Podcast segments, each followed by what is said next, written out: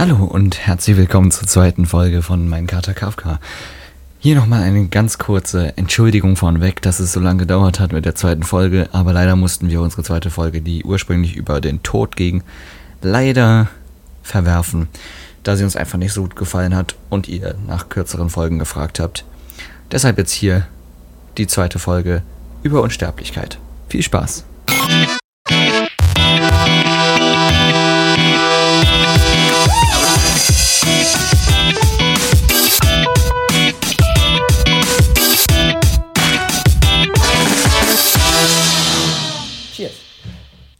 Hey. Prost. Auf ein neues. Auf ein neues. Klappe die dritte. Klappe die dritte. Wir haben diese Folge nämlich schon zweimal aufgenommen, aber das Audio hat immer, äh, ja, ist immer gestorben. Aber genau darum geht's, komischerweise. Es geht um die Unsterblichkeit. Wie können wir verhindern, dass Mikrofone abkacken? Gar nicht. Ich würde sagen, Es geht um Unsterblichkeit. es geht heute. um Unsterblichkeit heute. Ole, eine Frage. Gerne. Wärst du gerne unsterblich? Nein. Nein? Ich glaube, damit bin ich in der Mehrheit von unserer Community. Ja, denn unsere Community hat abgestimmt 82% Nein und 18% für Ja. Was ich äh, überraschend fand, weil warum nicht ein unsterblich sein? Ist doch voll cool. Ja, ich glaube, eine wichtige Frage davor ist erstmal, ob du wirklich unsterblich oder auch unbesiegbar sein willst, sozusagen. Also ob du einfach von gar nicht sterben kannst oder einfach sozusagen nicht dein Leben lang alterst und dann irgendwann halt überaltert bist und an Altersschwäche oder sowas stirbst. Also, dass deine Zellen Ja, verkacken. also ich fände Unsterblichkeit irgendwie, also Unbesiegbarkeit finde ich irgendwie krass, weil du kannst niemals sterben. Und wenn wir das mal so in den Grenzfall treiben, irgendwann mal so die Erde wird zerstört von der Sonne irgendwie und du fliegst im Universum rum und bist für immer, existierst für immer. Oder das Universum implodiert dann am Ende oder keine Ahnung, es gibt diesen Kälte- oder Hitzetod oder was auch immer. Ja. Und du bist noch da, aber ansonsten ist einfach nichts. Ja, das heißt, dieses, dieser Gedanke des unendlichen Existierens ist auch, so, ist auch so interessant. Es gibt ja auch solche Versuche, irgendwie das Bewusstsein eines Menschen unsterblich zu machen. Also nicht den Körper an sich selbst, sondern einfach das Bewusstsein irgendwie als künstliche Intelligenz irgendwo hochzuladen oder draufzuladen. Hattest du doch auch in unserer ersten Folge erzählt von diesem Professor Ah ja, stimmt. aus dieser Science-Fiction-Serie? Ja, stimmt, aber der war nicht hochgeladen, sondern der, da haben sie nur sein Gehirn in so eine, in so eine Plastikkapsel gepackt und die dann konserviert. Ja, ähm. Ich hab die Haare schön. Ähm, ja, also die Frage ist, Unsterblichkeit im psychischen Sinne, im körperlichen Sinne, wie, inwiefern möchte man das haben und vielleicht auch im Sinne des, des größeren Ganzen. Also ein wunderbares Buch von Isaac Asimov heißt Foundation, ist die, das erste Buch seiner Foundation Series und beschreibt eine Menschheit, die sich zu einer galaktischen Zivilisation entwickelt hat, die Galaxie beherrscht und ausbeutet und so weiter. Und die Menschen in dieser Zivilisation erwarten eine Apokalypse. Aufgrund von Prognosen und so weiter ist alles nicht so wichtig. Und möchten nicht sich selbst unsterblich machen, sondern ihr Wissen, indem sie eine galaktische Enzyklopädie erstellen.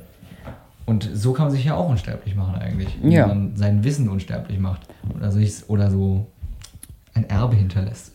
Ja, wie damals ja auch in den frühen Raumfahrtexperimenten, Ja. wo wir auf diese goldenen Schallplatten unser Wissen draufgedruckt haben oder auch, ich glaube, Videospiele auch. Ich glaube, geschickt haben. mindestens irgendwas von Beethoven war drauf. Was von Beethoven und ich glaube, es waren auch irgendwie so, die damaligen Videospiele gab, kam, gingen auch irgendwie hoch. Das ja, doch, doch, doch, sicherlich. Weil es gibt auch diesen, diesen wunderbaren Film, glaube ich, auch wo dieser wunderbare eine amerikanische Schauspieler mitspielt, den ich nicht mag. Der immer so Ach, Comedian der. spielt. Irgendwie Pix, Pixel oder sowas. Und das ist darauf basiert, weil dann irgendwie. Ach, P ah, Adam Sandler, ja. Oh, ja, Pixel, genau. Stimmt, weil sie schicken doch die Videospiele Ja, ja. im Weltall und dann kommen die Aliens zurück und entwickeln daraus Waffen. Toller Film. Mega. Äh, sollte man mal gesehen Absolut sehenswert. Sollten wir auch mal schauen. haben. Adam Sandler ist einer der besten Schauspieler, die ich kenne. Ja. Ja, äh, genau. Also wir haben, wir haben alles Mögliche schon in Weltall geschickt und das Beste, also, beziehungsweise das Schlimmste, ja, viel Müll. Das Schlimmste, wir werden wahrscheinlich unsterblich sein ähm, aufgrund der Olympischen Spiele, die Hitler ausgerichtet hat. Weil Hitlers Radiorundfunk bezüglich der Olympischen Spiele war die erste Radiowelle, die stark genug war, um in den Weltall zu dringen. Das heißt, wenn Aliens jemals Radiorezeptoren aufbauen, die so stark sind, dass sie die Erdenradiostrahlung sammeln können oder empfangen können, dann werden sie als allererstes Hitlers Rede zur Eröffnung der Olympischen Spiele hören. Interessant auf jeden Fall. Und da wir Godwins Law jetzt auch schon wieder erfüllt haben, könnten wir ja weitergehen, mal um zu sagen, ähm, Sterben, Sterblichkeit, man hört ja nicht einfach so auf zu leben, sondern man stirbt ja eine Zeit lang. Eigentlich sein ganzes Leben. Stimmt. Wieder, Ja. eine, wieder ein Buchzitat. Ich habe mir hier heute ein paar Bücher zurechtgelegt. Äh, wieder ein Buchzitat von Danton aus Dantons Tod. Wir kratzen 50 Jahre lang am Sargdeckel. Das heißt, wir, damals war die Lebenserwartung ungefähr 50. Heutzutage kratzen wir 80 oder 90 oder 100 Jahre am Sargdeckel. Ja, aber eigentlich hat er damit ja nicht Unrecht. Ich meine, einfach nur dadurch, dass der Tod durchgängig präsent ist, haben wir auch so Sachen wie, ja, erlediges Mo heute, vielleicht ist morgen Ja. schon, vielleicht bist du morgen schon nicht mehr. Ja, oh, was du heute kannst besorgen, das verschiebe nicht auf morgen. Umformuliert in sehr dunkel und sehr schwarz. Wir werden alle sterben. Wir werden alle sterben. Und das ist auch gut. Und das so. ist auch gut so. Ja, in diesem Satz steckt ja auch ein bisschen Wahrheit. Ich meine, wenn wir unsterblich wären, dann wäre die Erde schon mal viel zu voll. Sie ist ja jetzt schon mal viel zu voll. Und wir hätten auch gar nichts mehr zu tun, weil wir könnten alles, was wir tun müssen, auch morgen machen. Außerdem, das Leben wäre ja auch irgendwie sozusagen gar nicht da. Also, weil, wenn wir jetzt sagen, wir haben keinen Tod, wie wissen wir dann, dass wir leben? Also, weil wir haben ja keinen Gegensatz, um irgendwas zu sehen. Ja. Oder vielleicht sterben dann noch die Tiere. Das weiß man ja nicht. Es ist eine bekannte Theorie, dass man ohne das Gegenteil von etwas, das etwas nicht sehen kann. Zum Beispiel ohne Krankheit können wir die Gesundheit nicht sehen oder nicht wertschätzen. Was interessant ist. Vor allem Sterben könnte man ja auch so ein bisschen als Krankheit ansehen. So im Sinne von äh, Vielleicht das Altern eher. der Körper altern, ja. Der Körper geht kaputt, unsere Zellen degenerieren und so weiter und wir sterben irgendwann. Aber wir sterben nicht, wir leb leben und plötzlich sind wir tot, sondern irgendwann hört halt irgendwie so nach und nach alles auf und dann irgendwann lebt man offiziell nicht mehr. Und das ist ein interessanter Punkt, weil die Frage ist, wo sterben wir denn tatsächlich? Wann ist, wann ist der Punkt, wo wir tot sind? Da, wo unser Körper aufhört, sich zu bewegen? Oder da, wo, unsere, Also- wo sich niemand mehr an uns erinnert? Nee, also ich, ich bin da, glaube ich, relativ, sagen wir mal, pragmatisch. Für mich ist Hirntod Ah, okay. tot. Hirntod. Sagen wir, weil ab dann kann man zwar am Leben gehalten werden, sozusagen durch irgendwelche Maschinen und so, aber ja, ich weiß nicht. Also für mich wäre das nichts. Aber dann ist man eigentlich nur noch seine Organe und. Ja, genau. Man existiert nur noch. Ja, Aber leben wir überhaupt alle oder existieren wir größtenteils nur? Die Frage ist, wohnst du noch oder lebst du schon? ähm, ja. Unsterblichkeit in Literatur und Sagen und so ist ja immer ein großes Thema.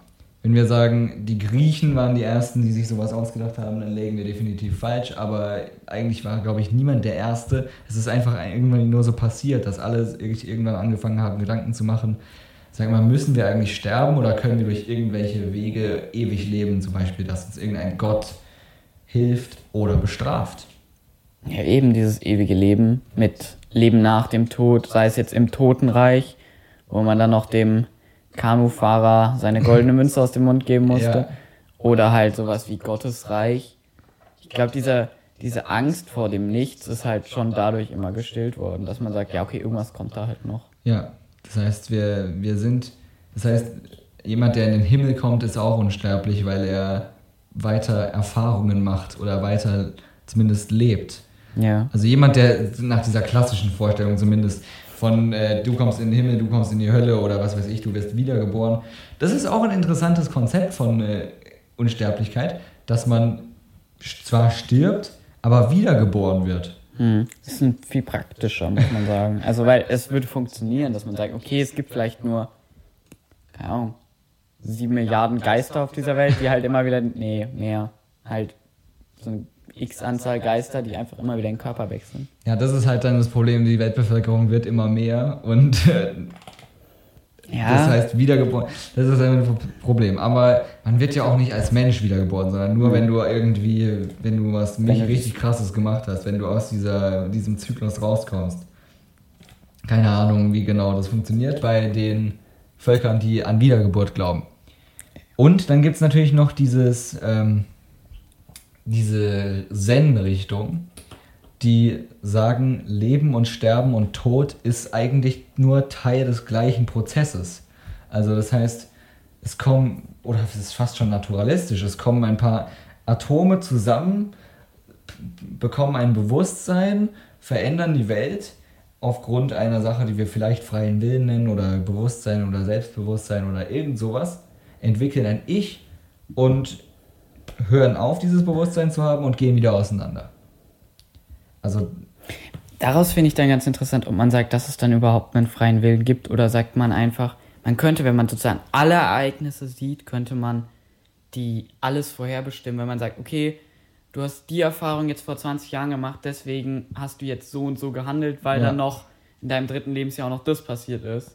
das ist der Dass Determinismus. einfach, genau, dass sich einfach alles auf so einer Ebene bedingt einfach nur. Ja, es ist ja irgendwie ganz logisch. Ich meine, wenn ich jetzt sage, ich hebe diesen Stift hier hoch und dann lasse ich ihn los, dann weiß ich eigentlich schon genau, was passiert, weil ich weiß die Naturgesetze, ich weiß, dass Schwerkraft herrscht, ich weiß, dass der Stift eine Masse hat und ich weiß, dass der Stift dichter ist als Luft, also wird er wohl runterfallen. Und siehe da, er ist runtergefallen. Und so können wir das mit eigentlich fast allem machen. Aber es gibt auch diese eine Sache, weil du kannst ja, du hast ja zum Beispiel dieses Prinzip von ähm, der, ach, hilf mir, äh, die Katze im Sack, ähm, Schrödingers Katze. Schrödingers Katze, dass man sagt, so, nur solange man, sobald man nachschaut sozusagen, also solange man nicht nachschaut, kann alles sein.